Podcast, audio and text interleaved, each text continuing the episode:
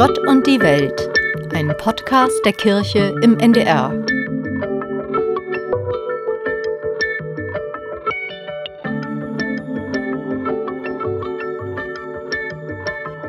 Wie ist Jesus weiß geworden? Mein Traum von einer Kirche ohne Rassismus. So heißt das neue Buch der Theologin Sarah Wetscherer. Ich frage die Antirassismus-Aktivistin, warum haben Sie sich speziell die Kirche vorgenommen? Und was ist das eigentlich genau, Rassismus?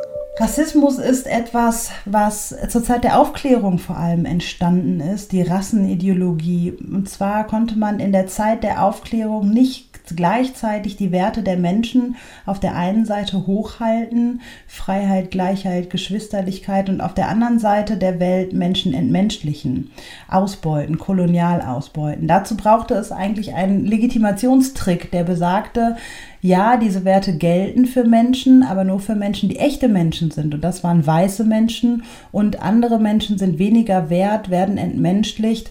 Und das führte dazu, dass diese Rassenideologie entstanden ist und diese Gedankenlinien ziehen sich eigentlich bis heute fort. Ähm, biologische Rassen gibt es nicht, das wissen wir mittlerweile, aber der Gedanke davon, dass es Menschen gibt, die unüberwindbare ähm, Unterschiede haben, das besteht nach wie vor. Und so Narrative aus der Entstehung des Rassenkonstrukts, die ähm, führen sich in unserem Denksystem, in unserer Prägung, in Bildern, Kinderbücher, Kinderlieder, aber auch in unseren Institutionen und Strukturen weiterhin fort bis heute. Dabei geht es dann nicht nur um eine Unterscheidung, sondern auch um eine direkte Abwertung. Genau, um eine Hierarchisierung, die geht es weiterhin darum. Also es gab unterschiedliche Rassenkonstrukte, ähm, in der Menschen unterschiedlich kategorisiert waren, aber eins haben alle gleich, die weiße Rasse, also in Anführungsstrichen Rasse, ähm, stand immer am höchsten und war der Mensch in seiner, in seiner Vollendung, so hat Kant es benannt. In der Kirche tun viele Menschen so, als würde es keinen Rassismus geben, aber es gibt ihn doch, sagen sie. Wo ist er, der Rassismus? Naja, zum einen hat die Kirche ihre eigene Verwicklung in der Entstehung des Rassenkonstrukts bis heute nicht aufgearbeitet. Darüber äh, reden wir nicht und ähm, das führt dann dazu, dass wir letztendlich in der Kirche doch sehr weiß sind. Wenn man sich unsere Gesellschaft anguckt, die zu 25 Prozent von Erwachsenen Migrationsgeschichte besteht oder auch 41 Prozent aller Kinder unter sechs haben Migrations, ähm, Migrationshintergrund, dann sind die zwar nicht alles äh, Menschen of Color, aber eine Lebenswirklichkeit, die in unserer Kirche nicht ähm, vorkommt. Wenn wir ähm, durch die Innenstadt gehen und sonntags morgens in den Gottesdienst sehen, gehen, dann sehen wir doch sehr unterschiedliche Menschen und das letztendlich die Nichtaufarbeitung der Geschichte die ähm, sehr weiße eurozentrische Perspektive, die führt zu diesem Missverhältnis und das führt dann eben auch dazu, dass Menschen of Color eher Empfangende sind in unserer Kirche, keinen sicheren Raum haben und Rassismus ähm, mit einer gewissen Abwehr ähm, entgegnet wird. Also was bedeutet das, Sie haben keinen Raum jetzt konkret? Also das bedeutet, dass, ähm, naja, Menschen of Color in eine Kirche gehen und sich selbst eher als diejenigen sehen, die EmpfängerInnen sind. Die kommen ja natürlich in unseren Kirchen vor, und zwar auf Spendenplakaten, auf Fairtrade-Produkten, in Fürbittengebeten, ähm, als die Menschen, die eben hilfsbedürftig sind. Aber sie sehen keine Menschen of Color in unseren Leitungsgremien, in den, in den Kreisen, die Kirche auch gestalten aus ihrer Perspektive heraus. Und es gibt viele Erfahrungen von Menschen of Color und das will ich auch ein bisschen sichtbar machen mit meinem Buch, anhand meiner eigenen Geschichte, aber auch anhand anderer, ähm, die auch dort zum Teil zur Sprache kommen, um eben auch sichtbar zu machen, dass Menschen of Color in unserer Kirche Rassismus erfahren, der weißen Menschen häufig gar nicht auffällt, weil sie es einfach nicht sehen können und auch nicht sehen wollen, weil wir in der Kirche alles in einem Deckmantel der Nächstenliebe auch äh, ja, betrachten und leben ähm, und Rassismus häufig so gut gemeint ist und das auch tatsächlich so ist, aber das macht es eben auch so gefährlich, diesen zu entlarven. Nämlich, wenn dann Menschen of Color mal nicht dankbar nur empfangen, sondern mitreden wollen, ihre Perspektive einbringen wollen und dann tatsächlich aber Rassismus erfahren, diesen dann ansprechen und der dann wiederum geleugnet wird, weil alle Menschen in der Kirche erstmal denken, ja, das gibt's doch bei uns nicht, bei uns sind alle willkommen und wir sind doch alle gleich und selber auch geschockt sind davon, dann haben wir einfach sehr, sehr wenig guten Umgang damit gelernt auch und das führt zu tragischen Verletzungen, die dann auch wiederum auf allen Seiten zu Missverständnissen führen. Also wir haben keine guten Kommunikationswege und äh, die müssen wir, glaube ich, alle gemeinsam auch erstmal erlernen und dafür uns gegenseitig zuhören. Machen Sie es mal konkret an einem Beispiel. Also es ist ja ein Unterschied, ob ich den Eindruck habe, da wird mir per se erstmal die Rolle eines Empfangenden zugebilligt. Und wenn ich dann aber versuche, in ein Leitungsgremium zu kommen, was passiert dann? Also machen Sie es wirklich mal konkret. Nehmen wir mal das Beispiel, wir haben einen Konfirmanden, ähm, der äh, auf Color ist und im Konfirmationsunterricht ist. Der Konfi-Helfer spricht das N-Wort aus und alle im Raum finden das erstmal nicht schlimm. Der Konfirmand of Color fühlt sich aber ähm, fühlt sich nicht wohl dabei und berichtet aber davon erst zu Hause seiner Mutter, weil er sich in dem Kreis nicht getraut hat, das anzusprechen. Die Mutter ruft den Pfarrer an und der Pfarrer entgegnet der besorgten Mutter mit Abwehr und Widerstand. Sie wollen doch wohl nicht etwa meinem jahrelang treuen Konfi-Helfer Rassismus unterstellen. Das war doch nicht so gemeint. Der Pfarrer verliert in dem Moment vollkommen seine Seelsorgeperspektive ähm, und kümmert sich nicht um diejenige, die Seelsorge bei ihm sucht, weil sie sich Sorgen um ihr Kind macht, sondern kümmert sich und verteidigt seinen Konfi-Helfer. Beides kann man verstehen, aber in jeder anderen Art von Verletzung oder in den meisten anderen Arten von Verletzungen würde der Pfarrer als professioneller Seelsorger doch die Mutter erstmal in den Blick nehmen. Bei Rassismus ist es so, dass es so moralisch aufgrund unserer Prägung bei uns vorbelastet ist, dass wir erstmal sehr schreckhaft in die Abwehr gehen. Huch, das kann doch gar nicht sein, doch nicht bei uns, doch nicht bei uns im Konfirmandenunterricht. Da, ähm, das ist doch ein sicherer Ort, hier sind alle willkommen und der meint's ja gut. Aber diese gute Absicht, die steht häufig in der Kirche im Vordergrund und, und das ist gerade das Gefährliche. Wenn Rassismus immer nur mit einer bösen Absicht einherkommen würde, dann könnten wir ihn ziemlich schnell enttarnen. Aber eigentlich steckt Rassismus so tief in uns drin wie Asbest in den Wänden, den wir erstmal rausklöppeln müssen, um ihn überhaupt zu erkennen, um dann auch uns ähm, ja vielleicht weniger vorwurfsvoll und mit Schuldzuweisungen zu begegnen, sondern uns ähm, Rassismus als strukturelles Problem ansehen, das uns alle betrifft und begegnet und wir gemeinsam eigentlich verantwortliche Wege gehen sollten, ohne uns moralisch irgendwas zu unterstellen. Und ich glaube, genau darin liegt auch die große Chance in der Kirche. Warum haben Sie sich die Kirche vorgenommen? Würden Sie sagen, dass die Kirche besonders rassistisch ist im gesellschaftlichen Vergleich? Ich habe mir die Kirche vorgenommen, weil Kirche mir wichtig ist. Ich bin in der Kirche groß geworden und Kirche ist der Ort, an dem ich auch viel Gutes erfahren habe. Und ähm, ohne Kirche wäre ich nicht ähm, die Person, die ich heute bin ich bin gerne in der Kirche und schätze sehr, sehr viel in der Kirche. Und gleichzeitig tritt Rassismus eben sehr verschleiert in unserer Kirche auf, eben in diesem gut gemeinten, in guter Absicht. Hier sind alle willkommen, wir sind doch alle gleich. Die afroamerikanische Professorin und Autorin Bell Hooks spricht von einem Myth of Sameness, der Mythos der Gleichheit. Und unter diesem Deckmantel verhandeln wir eigentlich Rassismus, dass wir sagen, wir sind doch alle gleich. Das stimmt auch, dass wir vor Gott alle gleich sind, aber wir haben ja noch keine paradiesischen Zustände hier auf Erden und auf der Welt sind wir eben nicht alle gleich. Da sind Menschen, die sind von Rassismus betroffen, Menschen, die sind aber auch von anderen Diskriminierungsformen betroffen und wir haben nicht die gleichen Chancen und ähm, Voraussetzungen in dieser Welt. Deswegen sind wir nur ähm, bedingt alle gleich und müssten da auch ähm, uns unterschiedlich in den Blick nehmen innerhalb der Kirche.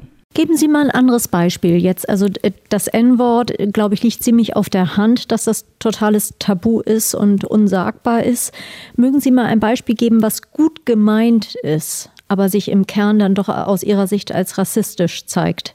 Ach, wissen Sie, ich bin mit dem Wort rassistisch jetzt ähm, auch sehr, sehr vorsichtig, weil es eben zu ganz viel Abwehr und zu so Schuldzuweisungen kommt. Ich würde nie zu einer Person sagen, du, du bist jetzt aber, weil du das gefragt hast oder das gesagt hast, bist du jetzt rassistisch, weil das hat gleich so, so den Beigeschmack von Schuldzuweisung, ist sehr scham- und schuldbelastet und so kommen wir, glaube ich, nicht äh, voran. Ich würde eher sagen, dass zum Beispiel die Frage, woher kommst du, ungünstig und verletzend sein kann, was manchen Menschen gar nicht so bewusst ist, weil das Interesse an Menschen, an Gegenüber doch wirklich da ist und wirklich echt ist. Und darüber gibt es ja zahlreiche Diskussionen und für und wider auch. Darf man die Frage stellen, darf man sie nicht? Letztendlich darf man ja alles. Es ist ja nicht verboten, Menschen zu fragen, wo wir herkommen.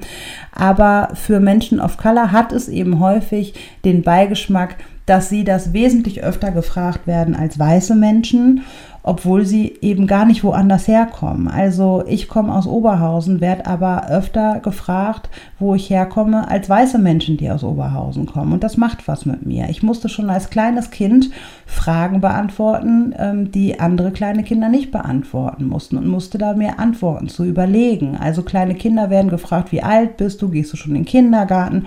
Und mir wurde schon noch die Frage gestellt, und wo kommst du her? Und ich wusste gleich, von klein auf habe ich antrainiert bekommen, die richtige Antwort darauf darauf ist die Herkunft meines Vaters.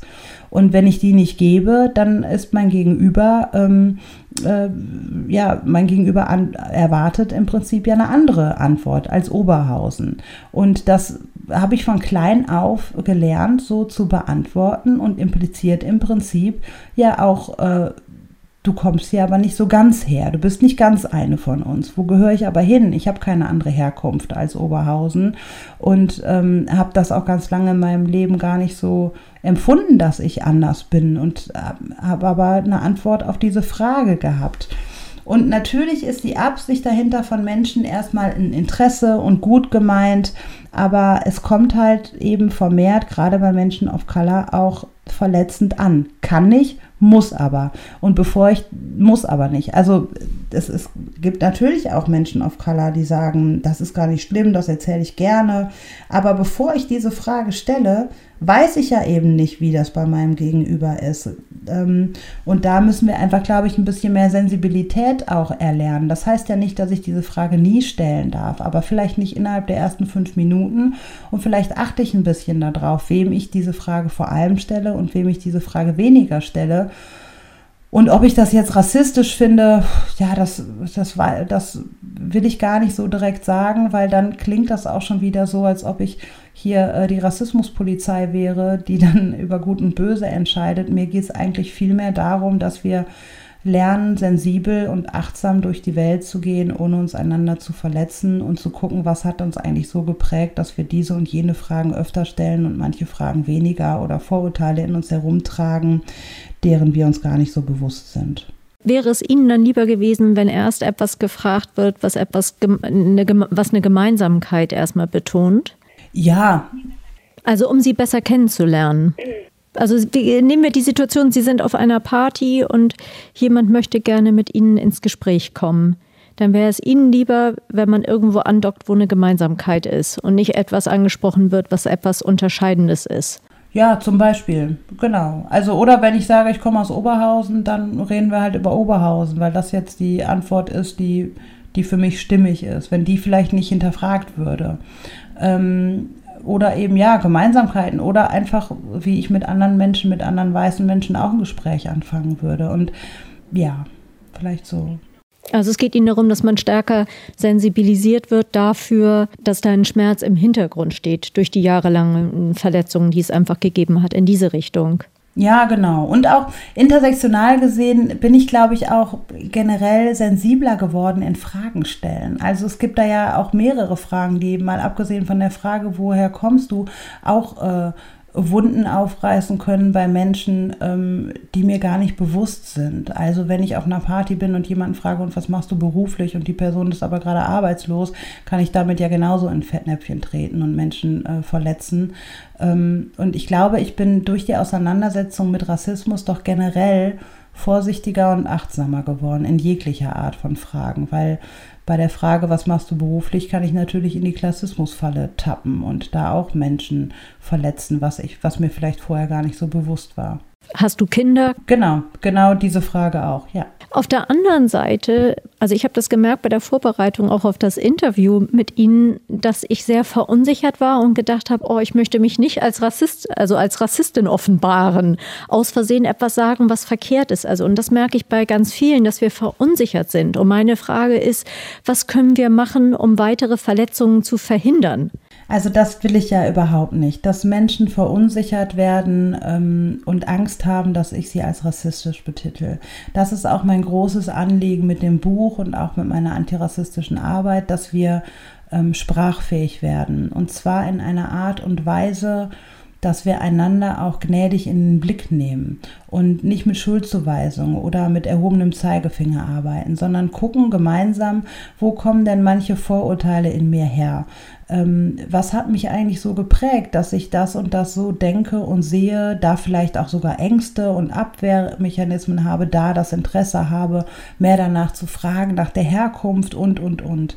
Und da gemeinsam zu überlegen, wo kommt es her und wie können wir gemeinsam eine Sensibilität auch ähm, erlernen, um gute Gespräche führen zu können, um uns letztendlich dann doch wieder näher zu sein. Denn das ist ja in meiner antirassistischen Arbeit auch das Ziel des Ganzen, dass wir uns nah sind. Rassismus will uns voneinander trennen und will uns voneinander entfernen.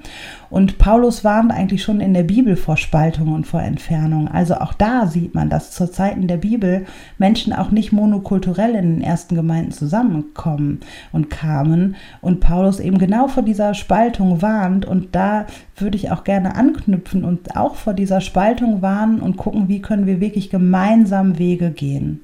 Ich habe mich ja gefragt bei dieser Frage nach der Herkunft.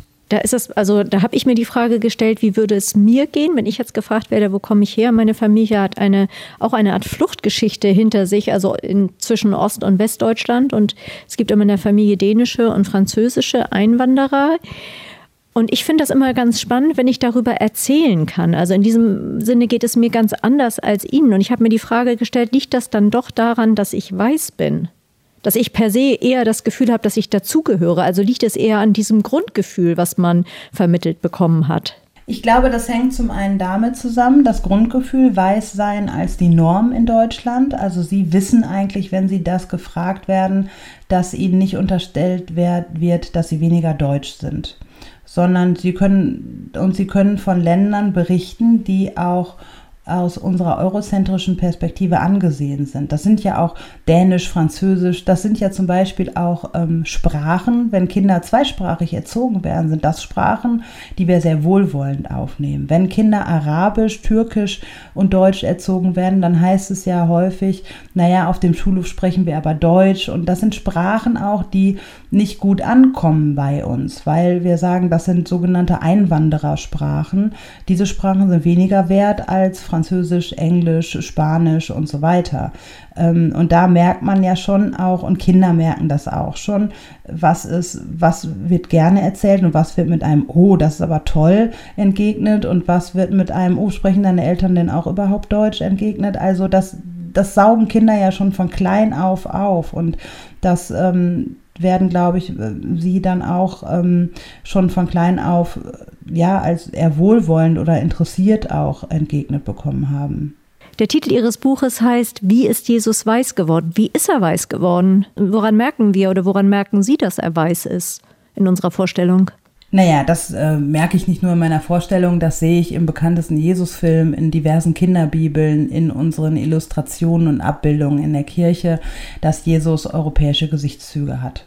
Ähm, das ist ja jetzt nicht nur ein Eindruck, das ist ja faktisch so.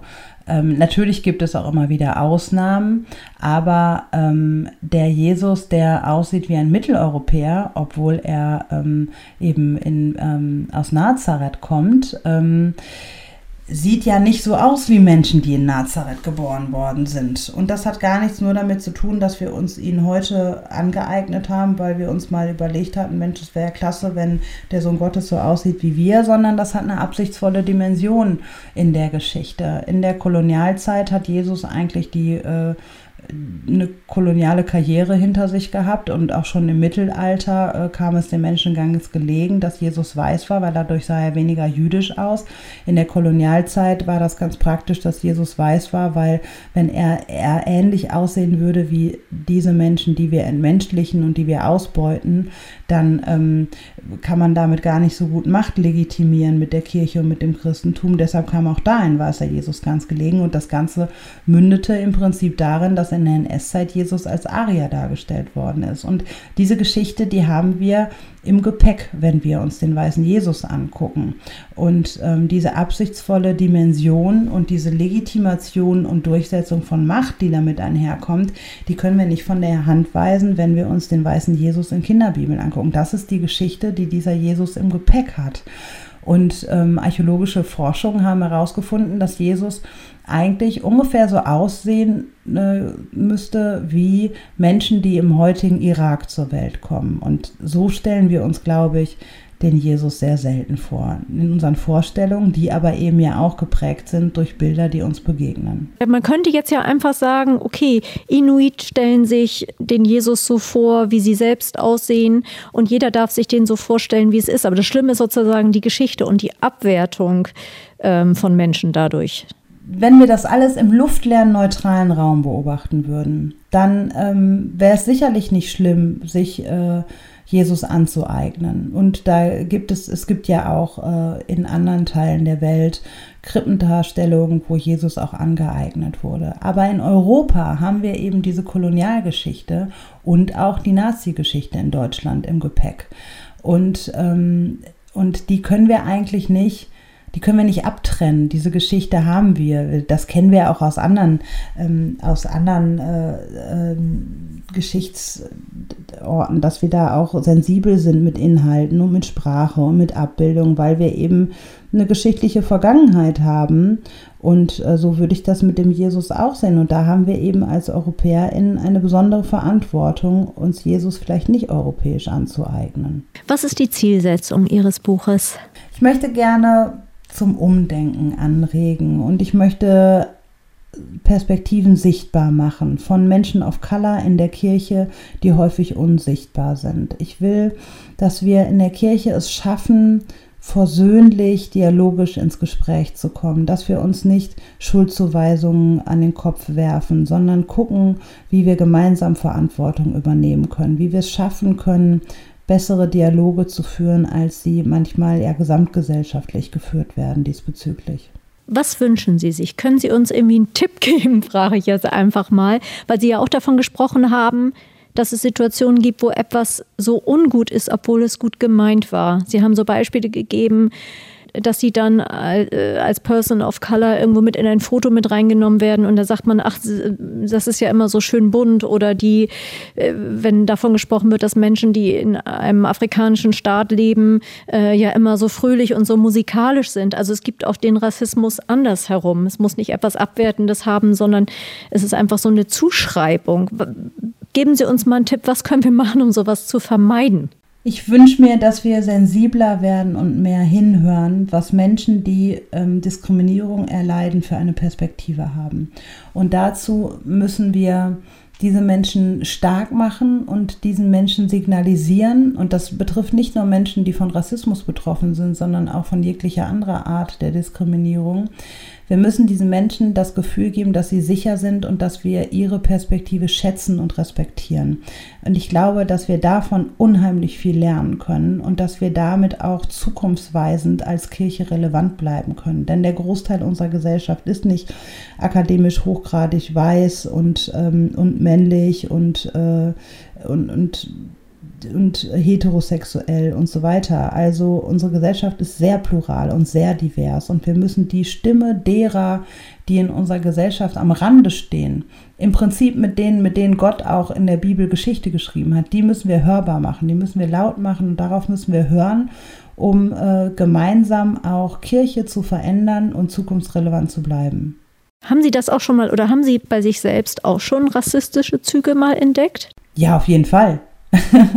ich bin ja auch, also ich bin ja in der Weißen Mehrheitsgesellschaft groß geworden. Ich habe genau dieselben äh, Kinderbücher und Kinderlieder gehört und gesungen und bin genauso geprägt wie sie. Also auch bei mir war das eine Entwicklung. Ich bin ja nicht so sprachfähig, wie ich heute bin, auf die Welt gekommen und auch nicht so reflektiert. Ich habe ihnen aber in gewisser Weise einen Vorsprung, weil ich von Geburt an schon gemerkt habe, hier ist irgendwas nicht stimmig. Ich werde als anders, als fremd, als besonders schön oder so auch wahrgenommen, aber eben als besonders etwas anderes wahrgenommen. Dadurch hatte ich ein Gefühl dafür, was Rassismus ist. Aber Worte habe ich, glaube ich, erst mit Mitte 20 dafür gefunden. Und das war für mich eine, eine Art von Befreiung, weil ich äh, Worte für das hatte und endlich wusste, okay, das habe ich mir nicht alles eingebildet 25 Jahre lang, sondern dafür gibt es Worte und dafür gibt es die Erfahrung anderer.